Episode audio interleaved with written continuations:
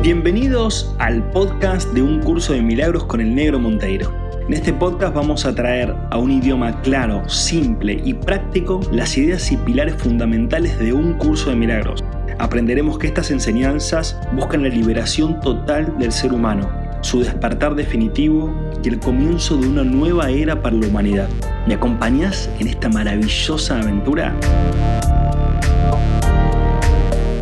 Bienvenidos, bienvenidas al episodio número 38 de Un Curso de Milagros con el Negro Monteiro. Gracias por estar ahí, gracias por compartir, gracias por seguir escuchándome, que la verdad que es hermoso saber que, estás ahí, que estás escuchando, que compartís. Eh, la verdad que es muy lindo, es muy lindo y, muy gratificante. Eh, así que gracias por estar ahí, por compartir. Eh, también te invito, te invito, ahora que estamos haciendo todo este caminito, a que me sigas en mi Instagram, en arroba negromonteiro, ¿sí? Creo que es así, arroba negromonteiro, en mi Instagram, eh, para que puedas eh, seguirme y ahí voy a empezar a compartir el contenido de un curso de milagros y de otras cositas más bonitas que vamos a ir haciendo a través del el tiempo y el espacio. Che, em, bueno, vamos con el 38, ¿eh? página 62. Yo no puedo creer que estamos en la página 62. O sea, no estamos en la página 500, estamos en la 62. En la 62 de... ¿Cuántas páginas tiene esto? 700 eh, y pico, ¿sí? Casi 760 páginas aproximadamente estamos en la 62. Lo lindo de todo esto es que tenemos un largo camino y hermoso para seguir creciendo y para seguir también transformando nuestra mente, transformando nuestras ideas, dejando de ser lo que éramos para hacer algo nuevo. y así también experimentando eh, exteriormente una vida distinta, ¿no? Porque como es adentro, es afuera. Entonces, de alguna forma, todo este proceso de desaprendizaje eh, como le dice un curso de milagros, em, que más que aprender tenés que desaprender. Así que estamos acá en el desaprendizaje y en el aprendizaje. Em, y, bueno, eso va a ir trayendo exteriormente resultados, como ya mucha gente le ha pasado, que nos ha escrito este, y que ha tenido resultados muy bonitos, le han pasado cosas. Y no tratar tanto de buscar qué es lo que tiene que pasar, ¿no? sino que permitir que nos pase lo que nos tiene que suceder para esa transformación, ¿sí? O sea, permitir esa transformación, como lo dije en el episodio anterior también, ¿no? Permitir esa transformación. La forma en la cual necesitemos experimentar los sucesos de nuestra vida para que se dé esa transformación no nos corresponde, ¿sí? A veces creemos, no, lo mejor sería vivir en otro lado o trabajar de otra cosa o no sé qué con el cuerpo, o cambiar la forma de comer, o dejar de relacionarme con estas personas, o ganar más plata, o no sé, lo que sea. Practicar más meditación y ser más espiritual, yo qué sé. Este, dejemos que la vida nos vaya también mostrando y trayendo eh, todo lo que necesitamos para la transformación. Lo único que nos pide Dios, si es que nos pudiera pedir algo, o el Espíritu Santo, es que nosotros decidamos despertar.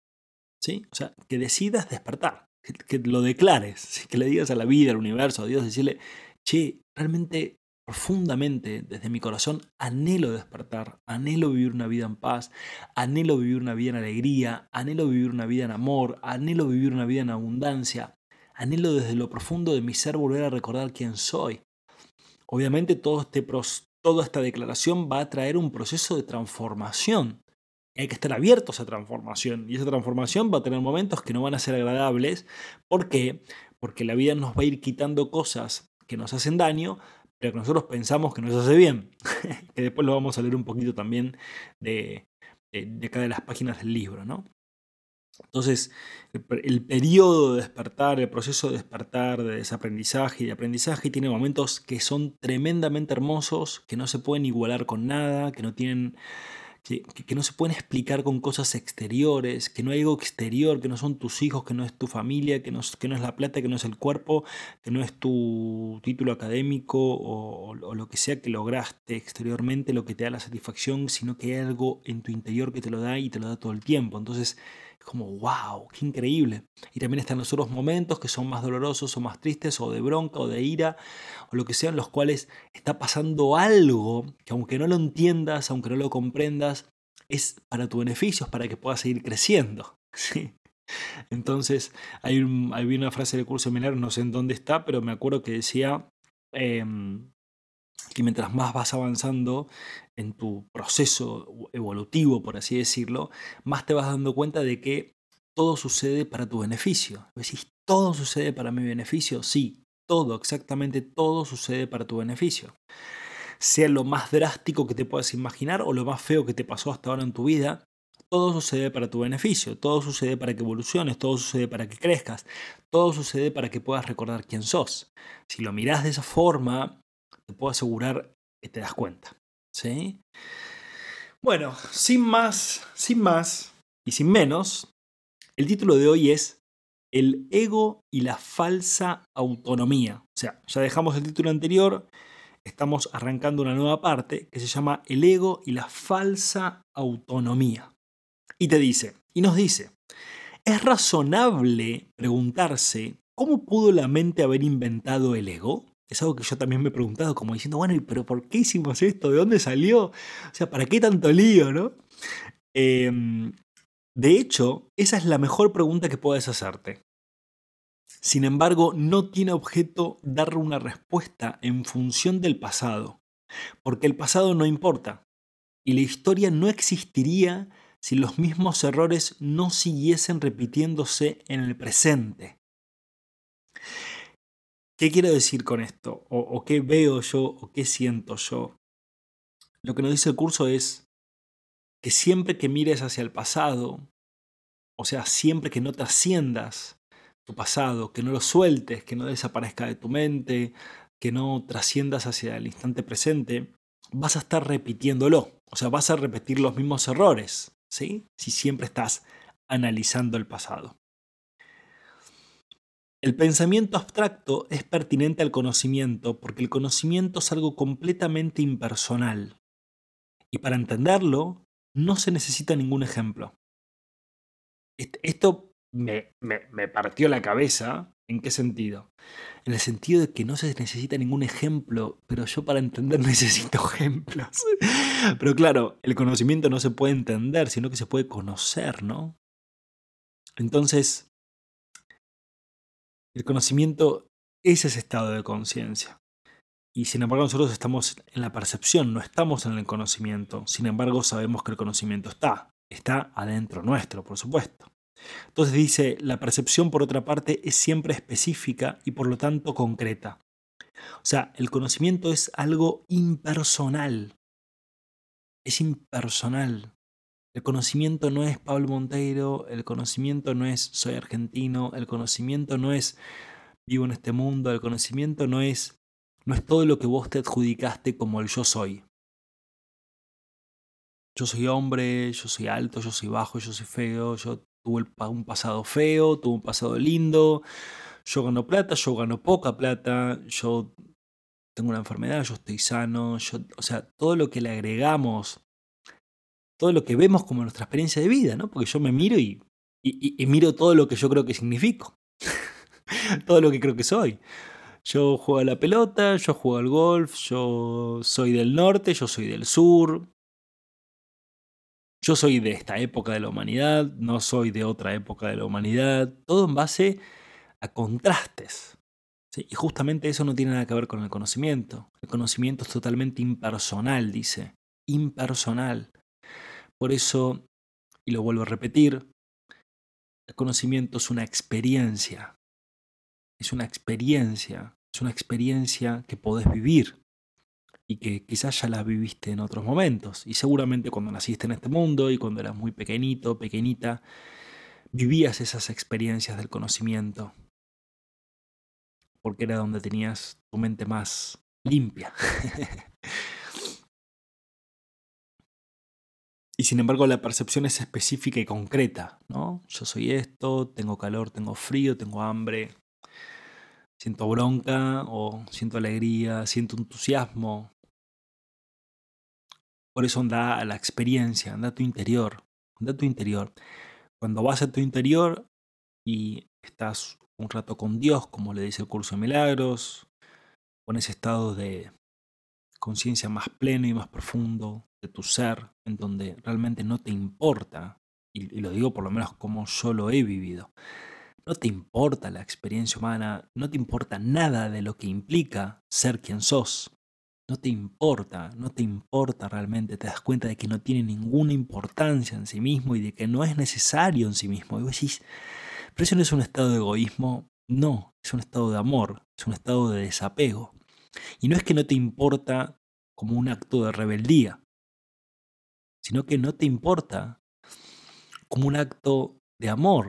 O sea, no te importa en el sentido de que no lo necesitas, no te importa en el sentido de que no sentís carencia, si eso está o no está, porque no te define. No te define. Y para el ego, todo lo que vos sos te define. Por eso es que lo defiende, por eso es que lo perpetúa, por eso es que lo compara, por eso es que lo contrasta, por eso es que lo diferencia, por eso es que dice yo soy del norte porque vos sos del sur, por eso es que hace juicios. Y cuando estás en ese estado profundo de amor, que para mí no es sostenible eh, en el día, sino que son momentos, son segundos, es un rato, que con la práctica se profundiza cada vez más. Cuando estás en ese estado y volvés a este mundo, tu comprensión de vos mismo y tu comprensión de la vida cambia.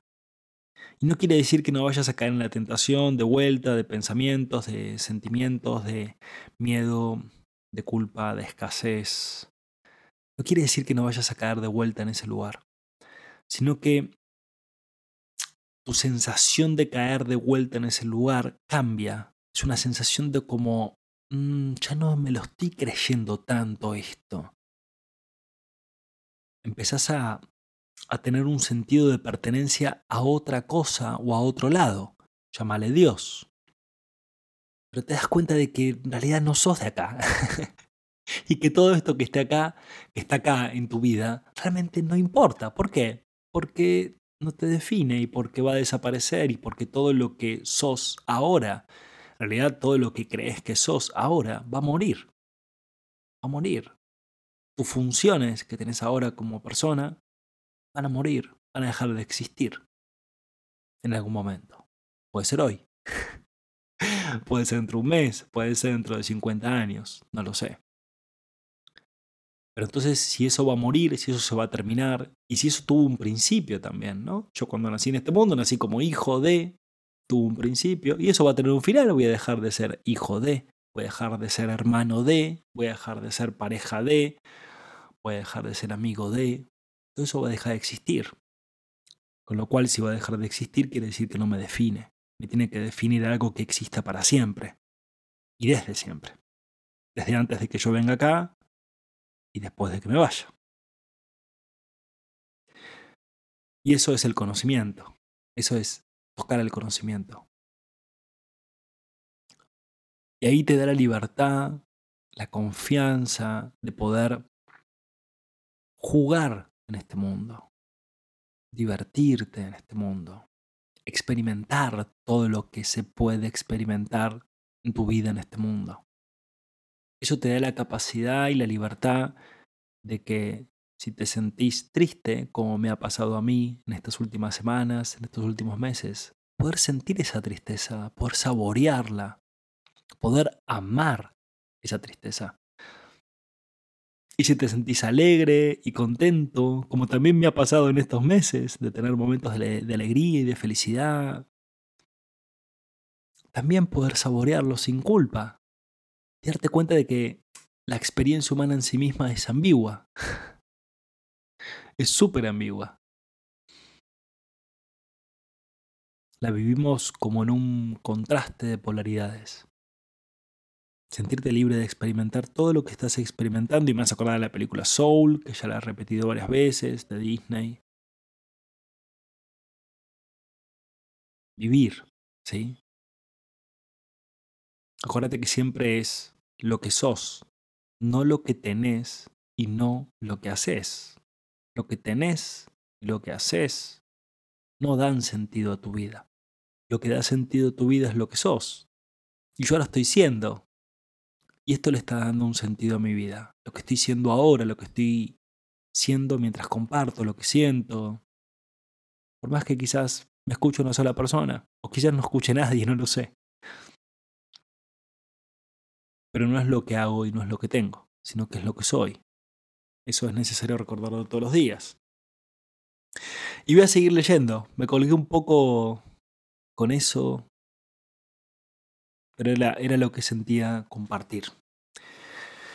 Y dice, todo el mundo inventa un ego o un yo para sí mismo, el cual está sujeto a enormes variaciones debido a su inestabilidad. Dios mío, pienso en toda mi vida y la verdad que toda mi vida me he sentido inestable, desde mi ego. Porque siempre estás como, ¿qué te falta? en esa carencia, ¿no? ¿Qué te falta? ¿Qué mal que hiciste esto? ¿O qué bien que hiciste lo otro? Tiene que seguir así. ¿Sí? El control. Y dice, también inventa un ego para cada persona a la que percibe, el cual es igualmente variable. Claro, miramos a los demás y creamos una imagen de los demás. Che, este es así, este es así, este piensa de tal forma, o es de tal otra, o viene de tal lugar social, o tiene plata o no tiene plata, o miente o no miente, o generamos un montón de juicios, de clasificaciones. Obviamente todo esto nos lo proporciona el ego. Y dice, tu propio estado mental es un buen ejemplo de cómo, se, de cómo fue inventado el ego. Ahora lo que te pregunto es, ¿cómo es tu estado mental? Para ver si lo puedes ver. Cuando repudiaste el conocimiento, fue como si jamás lo hubieses tenido. Esto es tan evidente que basta con que lo reconozcas para, para constatar que eso es lo que en realidad ocurre. Y si eso ocurre en el presente, ¿por qué habría de sorprenderte que hubiese ocurrido en el pasado? Entonces dice como que en algún momento repudiamos el conocimiento para ser lo que somos, para separarnos y vivir una, una experiencia de separación, lo cual está fantástico. Y dice, esto es tan evidente que basta con que lo reconozcas para constatar que eso es lo que en realidad ocurre. O sea, y si eso ocurre en el presente, sea, si en el presente, si ahora, si nosotros como seres humanos repudiamos todo el tiempo con el conocimiento, nos queremos alejar de Dios todo el tiempo. ¿Por qué? Porque nos alejamos del amor. ¿Y cómo nos alejamos del amor?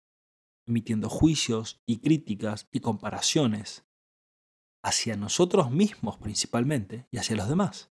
Entonces, siempre que estamos en el juicio, la crítica, las comparaciones,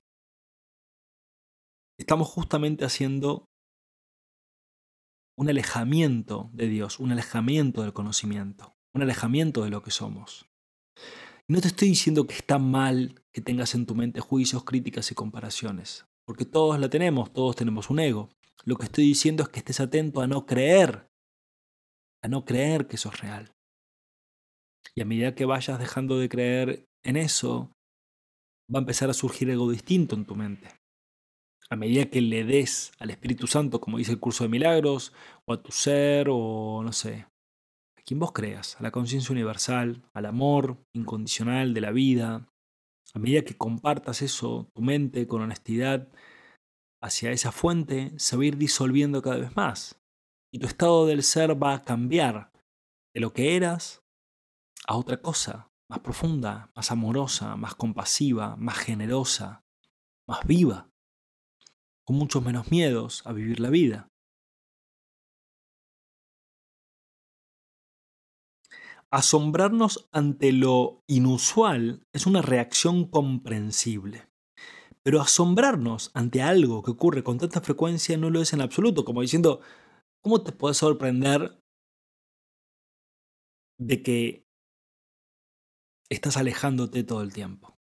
¿Cómo puedes sorprenderte de el desasosiego o de la bronca o de la ansiedad ¿Cómo puedes sorprenderte de que aparece eso? No es sorprendente, todo el tiempo pensás así, porque todo el tiempo estás alejándote de la verdad en tu interior. No olvides, no obstante, que la mente no tiene por qué operar así. Aunque así es como opera ahora. O sea, te dice, che, a pesar de que tu mente está un poco retorcida, che, no es necesario. No es necesario que sigas pensando así, no es necesario que sigas viviendo así. De hecho, la invitación es justamente a que dejes de vivir así. Ahora, en esta experiencia humana, no cuando te mueras y vayas al cielo. No, no, ahora. El desafío es ahora. Y vamos llegando al final, ¿sí? Y acá nos dice un poco también cómo protegemos al ego. Y te doy un ejemplo, nos da un ejemplo. Piensa en el amor que los animales sienten por sus crías y en la necesidad que sienten de protegerlas. Eso se debe a que las consideran parte de sí mismas. Totalmente entendible, ¿no? Nadie repudia lo que considera parte de sí mismo.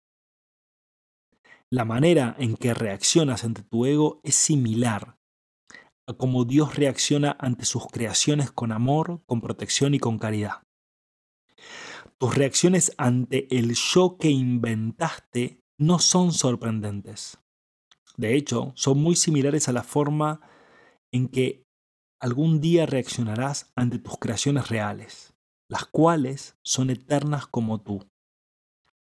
No es cuestión, por lo tanto, de cómo reaccionas ante el ego, sino de lo que crees ser, de lo que crees ser. Entonces nos habla de cómo protegemos al ego, cómo lo, cómo lo defendemos. ¿Y cómo lo hacemos? Defendiendo nuestras ideas, defendiendo nuestras creencias, comparándonos con los demás, sintiéndonos carentes, buscando afuera en vez de buscar adentro.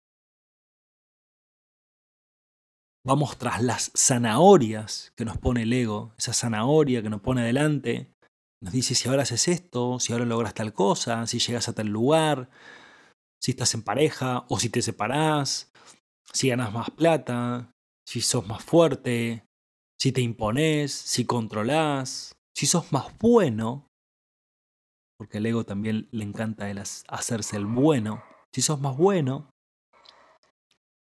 si haces ciertas cosas y conseguís ciertas cosas, vas a ser feliz, o vas a estar pleno, o vas a estar en paz. Entonces, dejemos de defender a nuestro ego. Dejemos de defender lo que creemos que somos. Caigamos en la ignorancia de lo que somos, en el no sé quién soy. Caigamos en ese espacio. Es incómodo, súper incómodo, pero es el espacio de crecimiento. Es el espacio de crecimiento.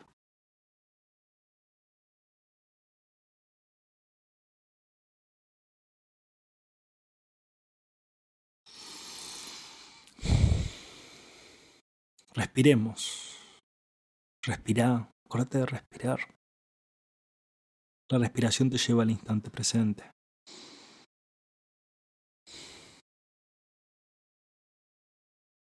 Declárate ignorante. No sé quién soy. No sé qué hago en este mundo. Pero me abro a la ignorancia. Que es la que te va a llevar a dejar lo que vos crees que sos.